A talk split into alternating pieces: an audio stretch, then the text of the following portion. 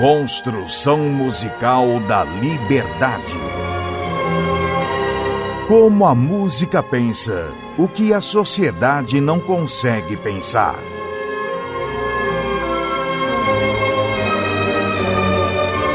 Música e filosofia com Vladimir Safatli.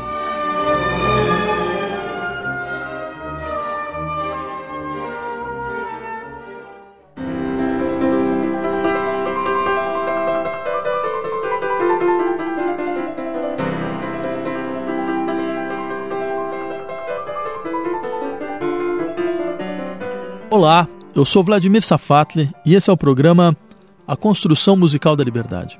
É um ciclo de oito encontros baseado no meu último livro, Em Um com o Impulso, Experiência Estética e Emancipação Social, editado pela Autêntica, e que vai explorar como a música constrói horizontes de emancipação social.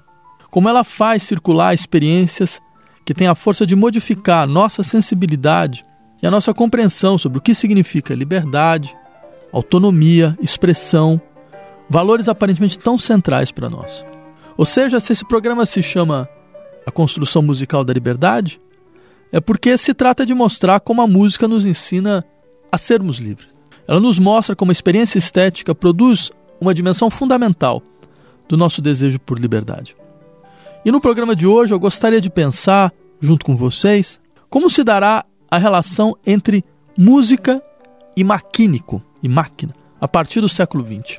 Isso porque, de certa forma, o nosso senso comum naturalizou a ideia da existência de uma dicotomia entre liberdade e máquina. Como se o maquínico fosse a expressão de um automatismo que se impõe a nós, quebrando o exercício livre da nossa vontade, impedindo o desdobramento da nossa capacidade autônoma de deliberar e de decidir. E normalmente esse automatismo, ele viria sob a forma de uma de um automatismo de repetição. Ou seja, de um princípio externo à nossa vontade que imporia uma dinâmica de repetição compulsiva, como quem é pego por alguma forma de transe. Então nós teríamos aqui, na verdade, duas dicotomias. A primeira seria entre liberdade e maquinismo. A segunda, entre liberdade e repetição. E seria o caso de lembrar como essa noção de maquinismo ela está historicamente enraizada.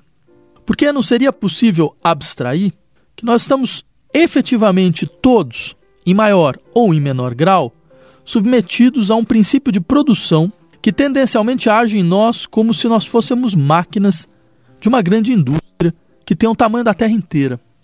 Há muito, a indústria não está mais reduzida à fábrica. O chão da fábrica está na garota que compulsivamente reconstrói sua vida cotidiana a partir dos tutoriais e de poses para fotos de Instagram, está nas escolas, está nas universidades, está nos espaços que nós julgamos dedicados ao entretenimento e que estariam intocados pelo trabalho. Todos esses são espaços sociais mediados pela pressão do processo marcial de autovalorização do capital. Uma valorização que vampiriza nossas vidas, que faz nosso tempo ser submetido ao cálculo constante do valor, que ao final espera que nós entreguemos mercadorias. Talvez fosse o caso de lembrar que há várias formas de quebrar máquinas, e uma delas é usando o maquínico contra o maquinismo.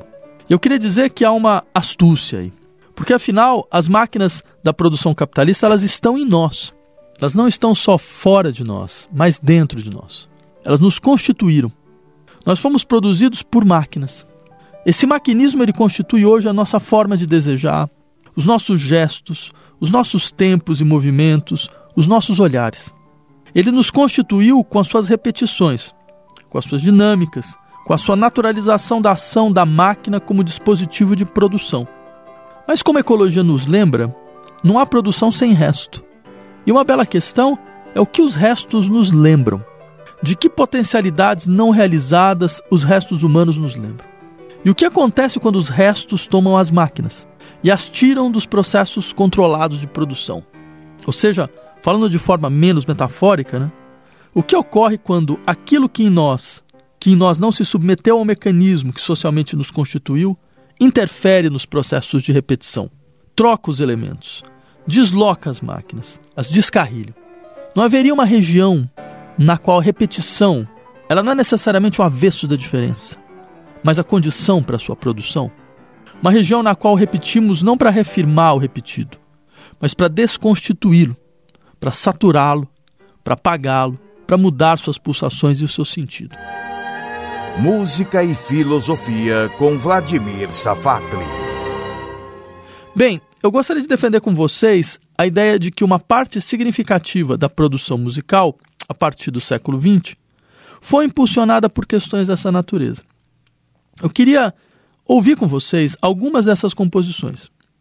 E queria começar com uma música de um compositor impressionante do século XX, Colin Carroll.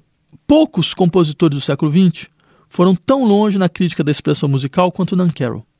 Boa parte da sua música foi composta para pianola, aquele piano mecânico que vocês certamente conhecem de filme de faroeste. Nan Carroll compõe, então, preferencialmente para uma máquina. Só que seu objetivo é fazê-la descarrilhar, como se ela estivesse desregulada, não conseguindo mais preencher corretamente as suas funções. Então vamos ouvir uh, Rhythm Study número 1 para pianola, na interpretação bem, da própria pianola. Né?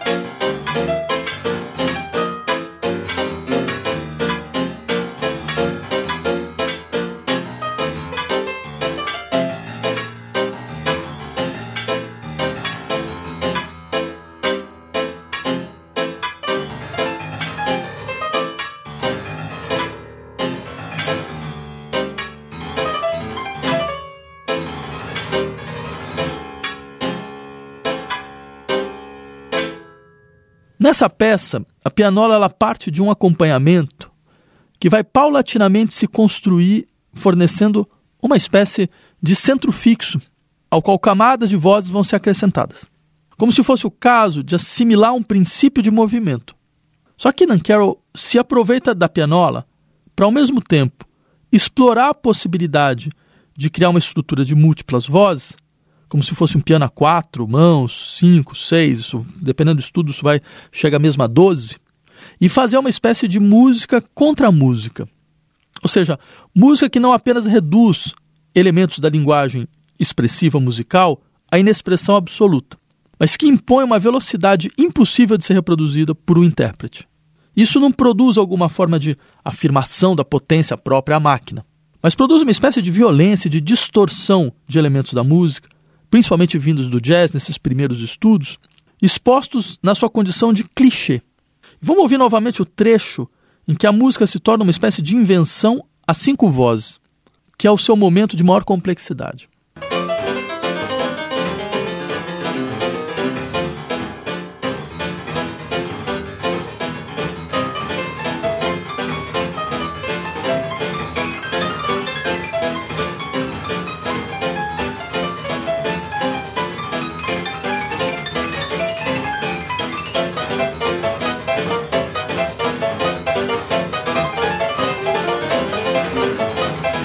Se a música de Nan Carroll procura esse ponto de luta contra a expressão, vai haver ainda uma outra forma de relação ao maquínico, que, contrariamente, vai ser guiada pela reconstrução do lirismo através da repetição. E esse é o caso do Steve Reich. Reich foi inicialmente vinculado ao minimalismo. E o termo era usado para esses compositores norte-americanos que procuraram explorar a potência da repetição e da restrição inicial dos elementos da linguagem musical. E no caso de Reich, Reich isso significava inicialmente compreender a música como um processo gradual. Ou seja, nós iríamos restringir ao máximo o material musical, a fim de ouvir a emergência gradual dos deslocamentos e da produção da diferença. Isso está presente nas suas primeiras peças, como Violin Phase, Piano Phase, It's Gonna Rain, entre outros. E nesses casos, Reich ele selecionava uma célula musical e jogava a célula contra si mesma, em uma espécie de jogo de espelhos, mas defasado, sempre criando então novas relações a partir do mesmo. Só que eu queria apresentar uma outra peça. Na verdade, a sua primeira peça, na qual, além do trabalho com pulsação e com dinamismo, aparece um trabalho com harmonia, com instrumentação e com contraponto. Vamos ouvir então a sessão 3A de Música para 18 instrumentos.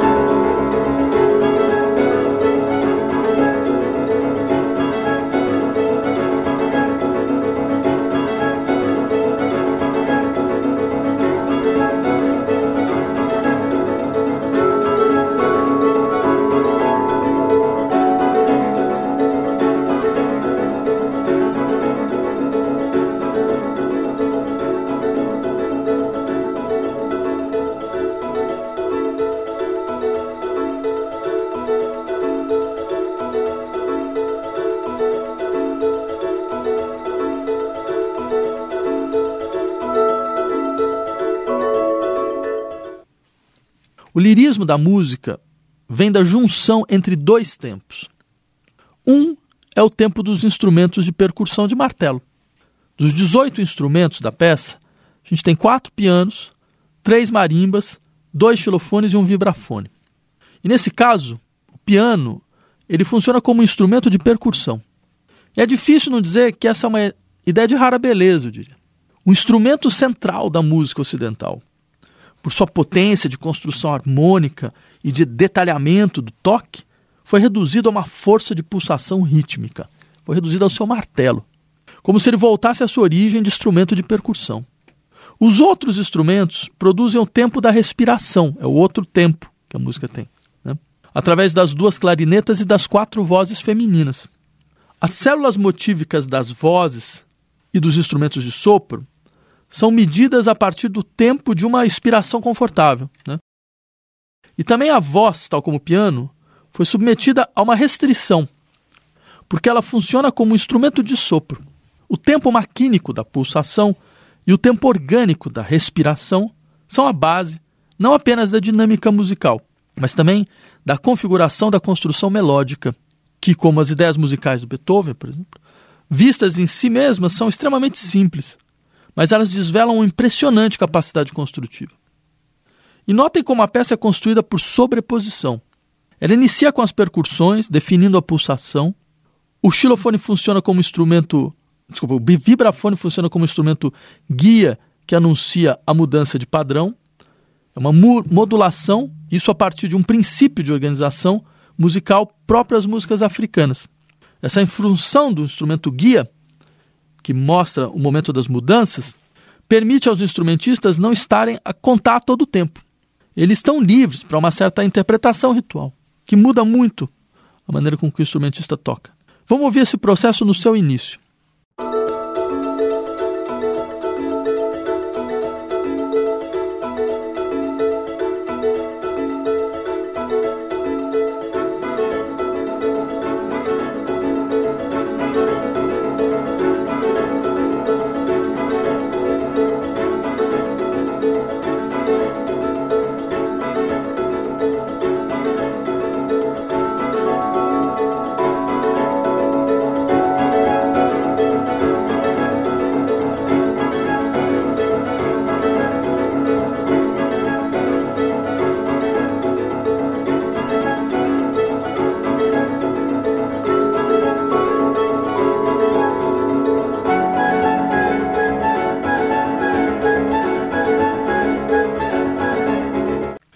É extremamente interessante uh, perceber como a gente não tem aqui uma ideia de progressão harmônica. Mesmo que exista uma, uma ideia de construção tonal, de centro tonal. Toda essa seção é em Lá maior, sem acidente algum. O desenvolvimento se faz por deslocamento de centro tonal no interior de uma tonalidade invariável.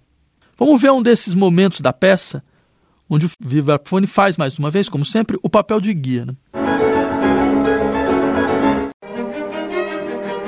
Construção musical da liberdade. Bem, agora eu gostaria de apresentar uma peça de um outro compositor, que foi inicialmente definido como minimalista também. Sabe, John Adams. E essa é uma peça para piano chamada China Gates. É possível que o nome da peça venha do impacto em Adams da visita de Nixon à China, alguns anos antes. Como se essa fosse a promessa de abertura de uma relação entre dois mundos que até então os Estados Unidos tentavam isolar diplomaticamente a China, reconhecendo a ilha de Taiwan como a única China legítima. Adams chega mesmo a escrever uma ópera chamada Nixon in China. Só que o que nos interessa não é esse contexto político, mínimo que se possa dizer, bastante duvidoso, né? mas é como essa peça é um belo exemplo da repetição como modo de produção da diferença. Vamos então ouvir China Gates na interpretação de Orly Shahan.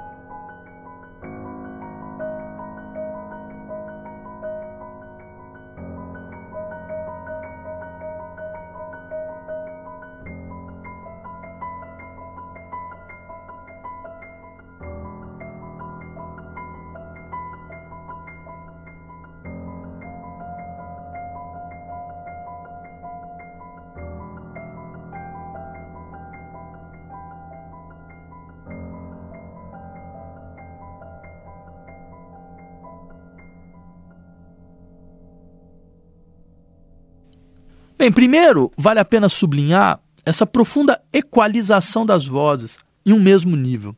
O pianista deve tocar as duas mãos de forma mais homogênea possível, sem nenhuma inflexão expressiva. Essa homogeneidade maquínica, no entanto, ela ressoa a estrutura circular próprio do material com a qual a música é feita. Porque a peça tem uma organização baseada na mobilidade entre quatro estruturas modais. Ela circula entre quatro modos gregos: o mixolídio, o elólio, o lídio e o lócrio. Esses modos são formas de organização heptatônica, né, de sete no... escalas de sete notas, que eram próprios da música grega. Eles são estruturas musicais ligadas à sociedade de tempo social circular. Circularidade que, tá, que inclusive ressoa na nossa audição quando a gente ouve esses modos hoje. Cada vez que a gente ouve, ouve uma semibreve grave na mão esquerda, né, o modo muda esse tom, né? como se essa nota fosse realmente um portão que abrisse continuamente a passagem de uma ordem para outra. Vamos ouvir mais uma vez essa passagem.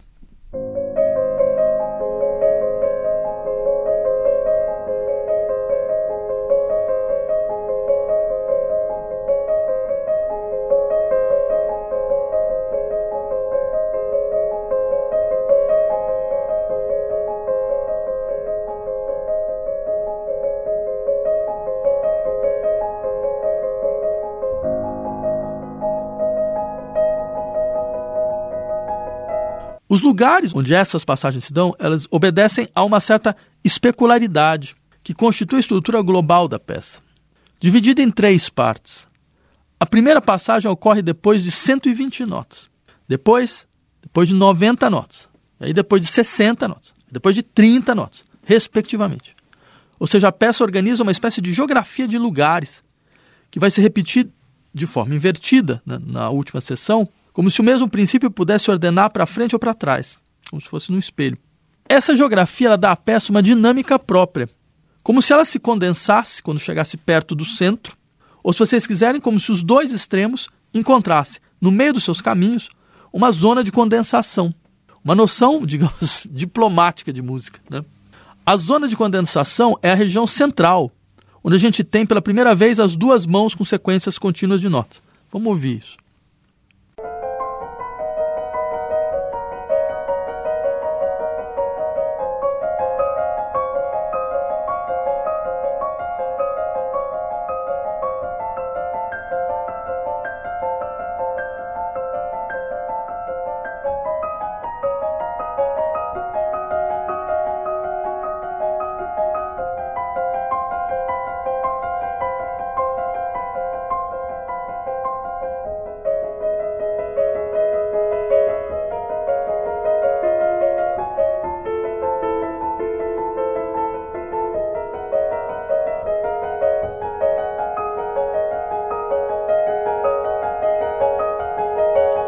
Então, dessa forma, um ritmo homogêneo e constante, como o ritmo próprio de uma máquina, a simetria maquínica ela acaba por dar lugar a uma experiência de flutuação entre ordens distintas e passagens constantes.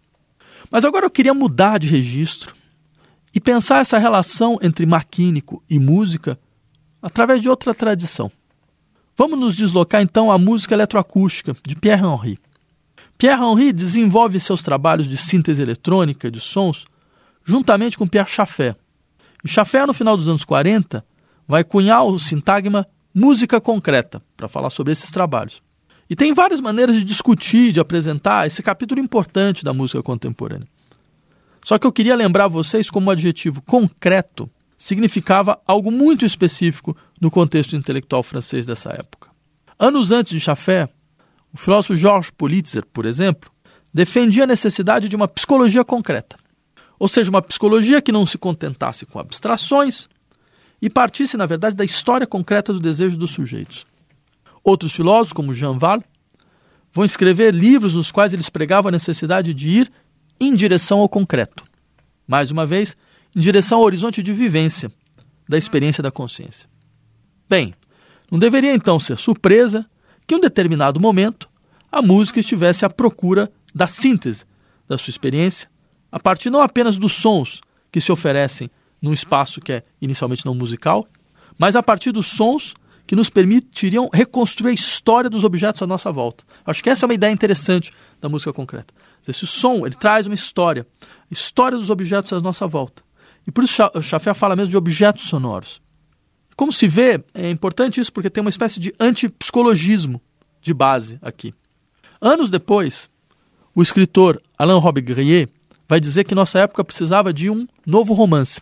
Não esse romance que vê os objetos como expressões imediatas das personalidades dos sujeitos, sei lá, como alguém que descreve um casaco que foi deixado na mesa apenas para poder falar uh, indiretamente né, da personalidade do seu proprietário. Não, a gente precisaria de um outro tipo de romance, de uma escrita que mostre os objetos na sua força de nos afetarem, na sua força de produzir em nós afecções que nos levam a experiências de dimensões que até então estavam imperceptíveis, ou dimensões estavam mudas da, em relação à percepção, então, ou seja, que mudam a configuração mesma do nosso espaço de experiência. E a peça que eu queria apresentar para vocês tem uma característica muito importante, essa do Pierre Henry. Né? Ela faz parte de um conjunto de peças compostas por Henry para o coreógrafo Maurice Béjart. E mas não se trata exatamente da música para coreografia. Elas são músicas para exercícios de dança. Ou seja, para aquilo que está anterior à cena. Ela não é aquilo da apresentação da cena, é do, do bastidor da cena. Como se fosse questão de, primeiro, dispor esse processo de produção do corpo e, neste momento, moldar os movimentos do corpo a partir das pulsações, dos timbres e dos ritmos sinteticamente produzidos. A relação corpo-máquina aqui ganha uma versão inusual, porque a relação da música aos gestos e os movimentos foi completamente renovada. E vamos ouvir então é, Mouvement, Ritmo, Etude 8, Dança. Ou seja, movimento, ritmo, estudo 8, dança.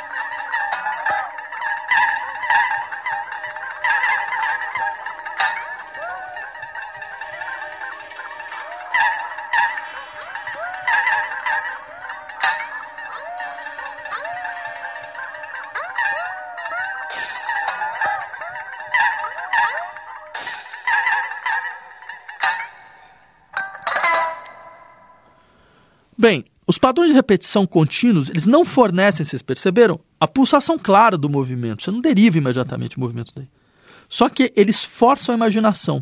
Como a gente costumava dizer, que há sempre uma forçagem dos esquemas da imaginação como condição para a experiência estética real. Ou seja, tudo se passa como se a, essa, esse ciclo de músicas desvelasse o horizonte de produção dos corpos. E quando você desvela o horizonte de produção, porque são exercícios né, para coreografias, e quando você desvela esse horizonte de produção dos corpos, você encontra uh, não uma relação absolutamente imediata entre o movimento, o ritmo e o gesto e a gestualidade, mas uma forçagem da imaginação.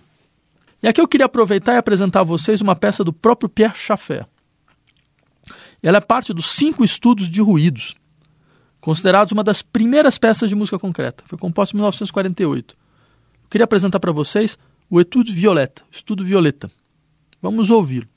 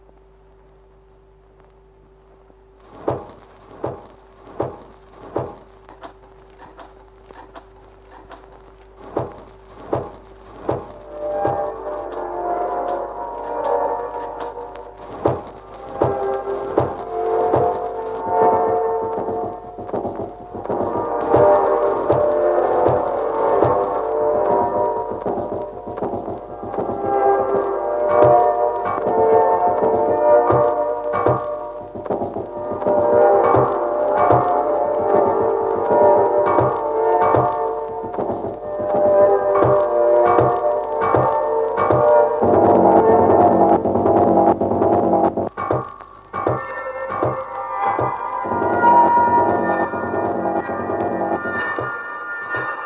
you.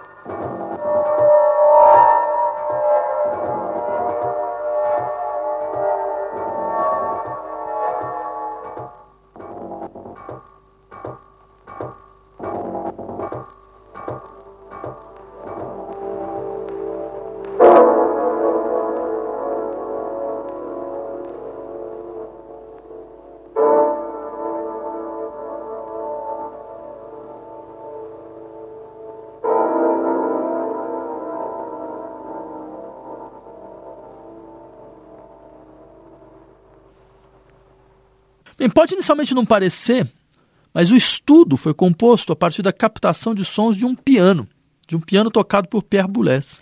Tudo aquilo que vocês estão ouvi que ouviram é um piano, na verdade. E, ao meu ver, trata-se de um estudo de rara beleza e de inventividade, na qual o piano aparece como a fonte de um maquinismo do movimento, enquanto ele ainda é capaz de extrair esboços de linhas melódicas. Só que eu queria terminar o nosso programa de hoje com uma última peça de música concreta. Uma peça de uma engenhosidade extrema.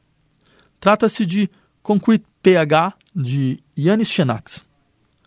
E essa peça é toda produzida a partir do trabalho com um único tipo de som, que é o som do carvão queimando, sendo sintetizado de várias formas. Nessa peça, Xenakis procurou reconstruir sinteticamente a noção de organicidade. Ele se queixava do fato de que a música concreta, ela parecia no mais das vezes operar por blocos sonoros, cortados assim, de maneira muito mecânica, sem um verdadeiro desenvolvimento orgânico interno. E de fato, das duas peças que nós ouvimos anteriormente, essas duas peças têm essa característica mesmo. Bem, mas Xenax decide então criar um processo de desenvolvimento e de complexificação orgânica a partir de uma profunda continuidade sonora. E o que temos está aqui.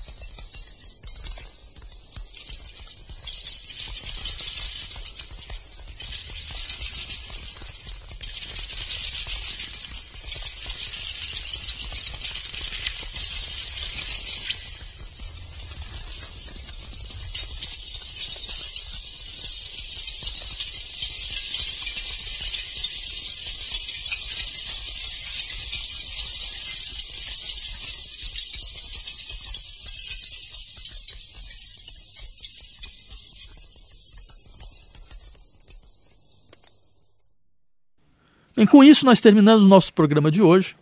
Eu espero que ele tenha ajudado você a pensar a complexidade da relação possível entre música, maquinismo, repetição e emergência de formas sensíveis da nossa liberdade. Até o nosso próximo programa. A Rádio USP apresentou Construção Musical da Liberdade. Produção e apresentação: Vladimir Safatli.